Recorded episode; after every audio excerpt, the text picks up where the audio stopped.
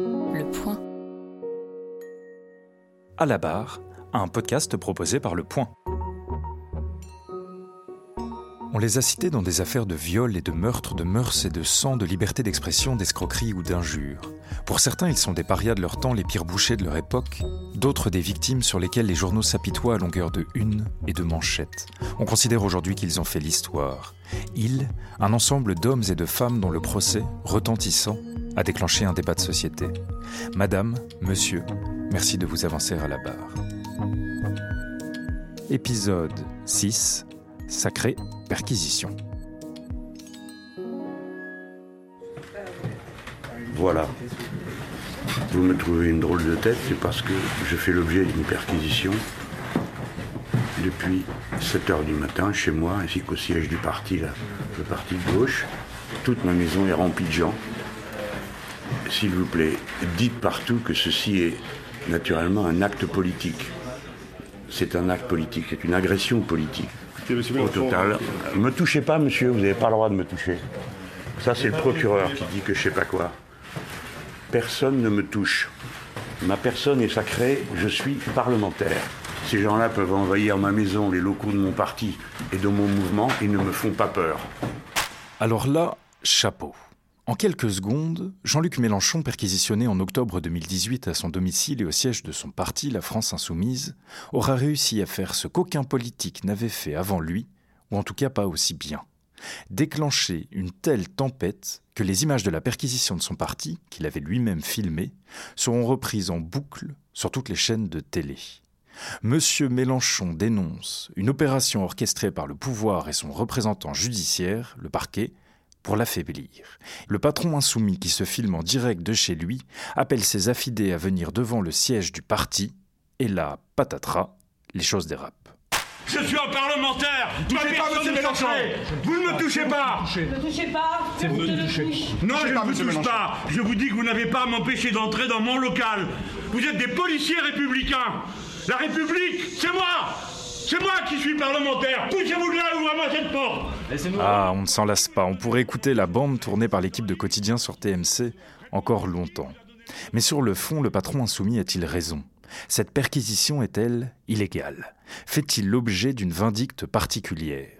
En réalité, rien n'interdit à un procureur d'ordonner une perquisition au siège d'un parti politique sans l'assentiment de son chef, nous allons le voir. Il lui suffit pour cela d'obtenir une autorisation d'un juge des libertés et de la détention que ce dernier peut donner à condition que les faits visés par l'enquête soient passibles d'une peine supérieure à 5 ans de prison. Ce coup de gueule mémorable va valoir à Mélenchon de s'effondrer dans les sondages et de s'écrouler aux européennes. Mélenchon, pourtant, n'est ni le premier ni le dernier à avoir été perquisitionné. Nous viennent immédiatement comme ça en tête, au début des années 2000, les exemples de Julien Drey ou de Dominique de Villepin. Mais de nombreuses perquisitions ont en réalité été ordonnées dans les lieux de pouvoir dès la fin du XXe siècle. Depuis deux ans, le juge Alphen n'était pas revenu au siège du RPR. Hier, il a perquisitionné pendant quelques heures, y compris le bureau du secrétaire général du parti. Il n'avait pas réalisé de perquisition spectaculaire depuis la fameuse visite au domicile du maire de Paris, là où les policiers lui avaient refusé assistance. Cette fois, ils l'ont accompagné. Pour le parti gaulliste, il n'aurait emporté que des papiers sans intérêt. Nos bureaux, nos meubles, nos coffres sont ouverts à toutes celles et à tous ceux qui euh, veulent venir y vérifier le contenu, euh, ce qu'il y a, euh, au juge d'instruction comme à vous-même. hein. Il n'y a vraiment aucun problème de ce côté-là. Nous sommes d'une transparence totale. Peut-être vous rappelez-vous, en 1997, le juge Alphen, qui se lancera 20 ans plus tard sous les couleurs d'En Marche dans la course législative, perquisitionne le siège du RPR. Le 19-20 Île-de-France nous le rappelle, deux ans plus tôt, le magistrat avait déjà tenté de s'en prendre au maire de Paris, Jean Tibéry, mais les policiers avaient tout simplement refusé de l'assister au nom de l'immunité de l'édile politique. Chose qui serait tout bonnement impensable aujourd'hui, mais qui aurait sans doute bien plu à M. Mélenchon. Passons. Dans l'extrait que nous venons d'entendre, le porte-parole du RPR ne semble pas très inquiet et joue euh, la sérénité. En réalité, il y a le feu à la maison. Le juge est sur la trace de financement occulte du parti et enquête sur l'affaire des HLM de la ville de Paris. Un autre exemple? Allez, c'est parti. On l'a appris dans la matinée, les perquisitions sont en cours au siège de la Fédération socialiste du Pas-de-Calais à Lens. Nouvelle étape dans les enquêtes financières visant l'ancien député socialiste Jean-Pierre Cucheda, le maire de Liévin, visé par quatre enquêtes préliminaires ouvertes par le parquet de Lille. Nous sommes alors en décembre 2012 et France 3 nous informe qu'un cacique du PS, Jean-Pierre Cucheda, est sur la mauvaise pente. L'homme sera condamné pour abus de biens social l'année suivante. Allez, un petit dernier pour la route? Oui? Ok. Et c'est CNews qui nous l'offre en 2014. Et elle a une, cette tempête à l'UMP. Les perquisitions ont duré toute la nuit, à la fois au siège de l'UMP, mais aussi dans les bureaux de la société Big Malion dans le 9e arrondissement. Les enquêteurs sont repartis, regardez, peu après 5 heures du matin avec plusieurs cartons pas de commentaires, des documents sans doute, peut-être des ordinateurs dans ces cartons. En tout cas, ces perquisitions interviennent après les dernières révélations autour du financement de la campagne de Nicolas Sarkozy. Hier, le bras droit de Jean-François Copé a reconnu des dérapages, euh, confirmant ainsi en partie les déclarations de l'avocat de la société Big Malion. L'affaire Big Malion, une des plus grosses déflagrations politiques de ces dernières années qui portait sur le financement de la campagne présidentielle de 2012 et sur des soupçons de surfacturation et qui s'est soldée en octobre 2019 par le renvoi en correctionnel de Nicolas Sarkozy. Bon, voilà pour un petit panorama des perquisitions dans les partis politiques, il y en a eu bien d'autres. Mais dans le panel des coups d'éclat des enquêteurs, les ministères ne sont pas en reste, et eux aussi, au fil des années, font l'objet de visites régulières par les policiers, comme peut en témoigner Michel Alliou-Marie en avril 2006, selon ce reportage du 20h de France 2. Son propre bureau perquisitionné, ses agendas saisis. Jeudi, deux juges d'instruction ont passé plus de trois heures dans le cabinet ministériel de Michel Alliou-Marie. Leur enquête vise une manipulation dont aurait été victime, entre autres, Nicolas Sarkozy, qui a porté plainte. Point de départ de l'affaire, Clearstream. Cette société luxembourgeoise permet à toutes les banques du monde d'échanger de l'argent entre elles. Elle aurait aussi abrité un système permettant de dissimuler de l'argent sale, de cacher sa provenance et ses destinataires. C'est pour cette raison que le ministère de la Défense a été à son tour perquisitionné. Les juges cherchent à retracer le parcours de plusieurs lettres anonymes reçues en mai 2004 par Renaud von Rimbeck, un magistrat spécialisé dans les affaires financières.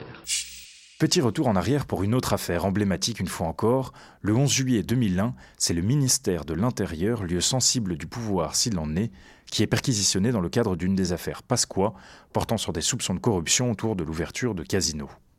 Le lendemain, sur le plateau de Télématin, c'est Pierre Bédier, secrétaire général adjoint du RPR, qui est envoyé pour éteindre l'incendie. L'homme politique s'en sort avec une pirouette mémorable qu'il convient de citer ici. Bah, on parle de manipulation politique, elle, vient d'où? Qui manipule?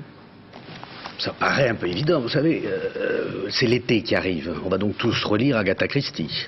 Le principe est à qui profite le crime. Aujourd'hui, la France va mal. Ben, on parle d'autre chose. Alors, à qui profite le crime? Je vous pose la question. Ah bah, c'est peut-être pas mon rôle de. non, mais je pense que les téléspectateurs ont répondu à la question. Et les perquisitions s'enchaînent ainsi au fil des années dans tous les ministères et toutes les institutions. Le symbole se veut extrêmement puissant. Aucun endroit n'est sacré, personne n'est à l'abri de ses propres turpitudes, ni les ministres, ni les représentants des Français élus au suffrage universel. C'est ainsi que sous la Ve République, six perquisitions ont déjà eu lieu à l'Assemblée nationale. Le bureau de Jean de Breuil après son assassinat en 1976, celui de Yann Pia, député UDF du Var après son meurtre en 1994, Joël Secaldi Reynaud, député suppléante de Nicolas Sarkozy en 2004, le socialiste Julien Drey, alias le Baron Noir, en 2008, Jean-François Copé en 2015 dans l'affaire Big Malion, et enfin la plus récente, la plus connue de toutes.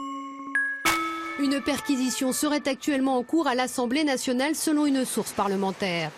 Hier soir, c'est vers 21h30 que le couple a regagné son domicile après 5 heures d'audition par les enquêteurs de la brigade financière. Monsieur Fillon, comment s'est passée l'audition? Sourire forcé de rigueur, mais aucune déclaration. Pénélope et François Fillon ont été interrogés séparément sur les deux aspects de l'affaire. L'affaire d'assistants parlementaires fictifs qui poussera les républicains à la débâcle quelques semaines avant la présidentielle de 2017 et qui vaut à François Fillon un renvoi devant le tribunal correctionnel devient rapidement le symbole de cette justice qui tente de s'immiscer dans la politique. Pour avoir le droit de pénétrer dans l'Assemblée nationale, les magistrats doivent au préalable obtenir une autorisation du président.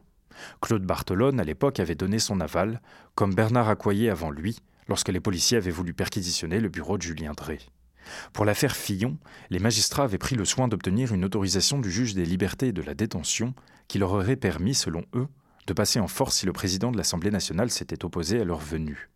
Mais le simple fait que des enquêteurs puissent pénétrer dans l'enceinte de l'Assemblée avait suscité un intense débat sur la séparation des pouvoirs, comme le montrait à l'époque la réaction du député des Yvelines, Jacques Miard, recueilli par l'humoriste de France Inter, Guillaume Meurice. Moi, je vais jusqu'à dire que là, le parquet est en train de violer euh, la Constitution et la séparation des pouvoirs. Ah, carrément Oui, absolument. Mais la liberté du député, c'est de faire ce qu'il veut de l'argent public, c'est ça?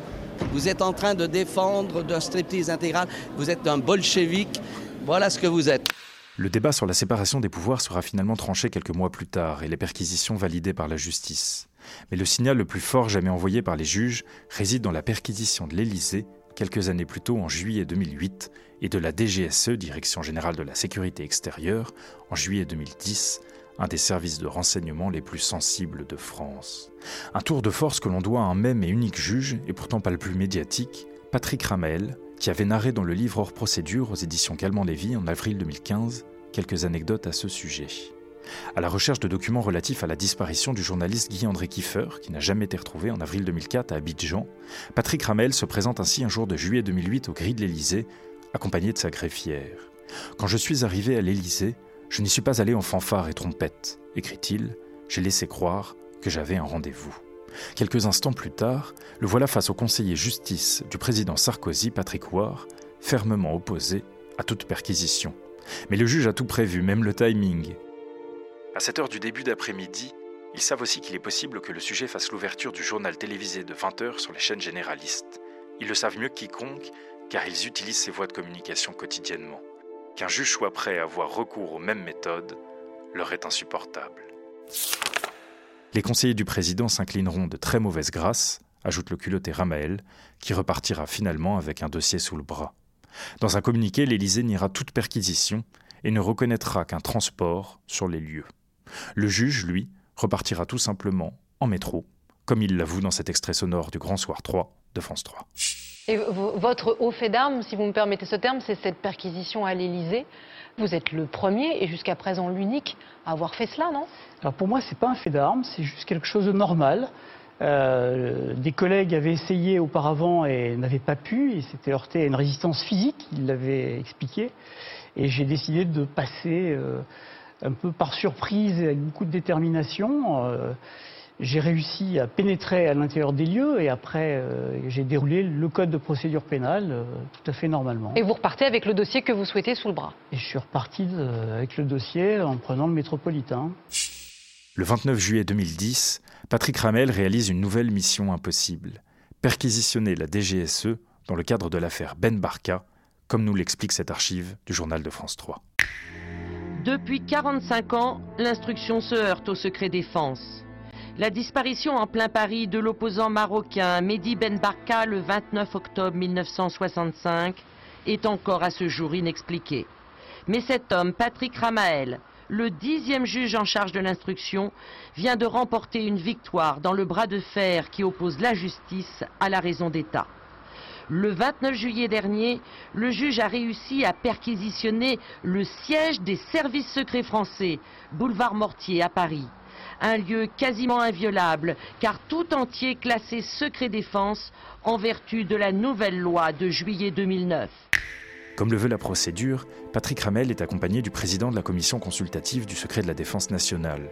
Lui seul a le droit de manipuler les documents. Il est un filtre face au secret de l'État et accessoirement entre la DGSE et le juge. Patrick Ramel se voit d'abord refuser l'accès à la salle des archives sous prétexte que les locaux eux-mêmes seraient classés secret défense. Le juge tente de détendre un peu l'atmosphère. J'espère au moins que la machine à café n'est pas classifiée, raconte-t-il dans son livre. Une perquisition qui sera saluée par Marc Trévidic, le charismatique juge, ancien magistrat antiterroriste, qui en parle avec humour sur France 3. Je pensais que c'était maintenant mission impossible de faire ce genre de, perquisition. Et apparemment, ben, des collègues y arrivent quand même, c'est-à-dire euh, des champions du saut d'obstacle. Ça ouvre des perspectives. Maintenant, il ne s'agit pas euh, tous les quatre matins, euh, rien que pour le plaisir, d'aller perquisitionner. Hein. Il faut vraiment que ça soit fondé dans des dossiers lourds, qui touchent vraiment à des, des matières importantes. voilà, donc comme ce dossier-là. Sur la somme de documents recueillis par Patrick Ramel à la DGSE, de très nombreux seront censurés. Seules des coupures de presse de l'époque seront finalement confiées au juge. Patrick Ramel n'a jamais su ce que contenaient réellement les notes les plus sensibles. Mais pour la justice, qu'importe, l'essentiel est là. Tout le monde sait désormais que la justice peut s'immiscer partout, y compris dans les lieux les plus sacrés du pouvoir, dont certains gardent jalousement les secrets d'État.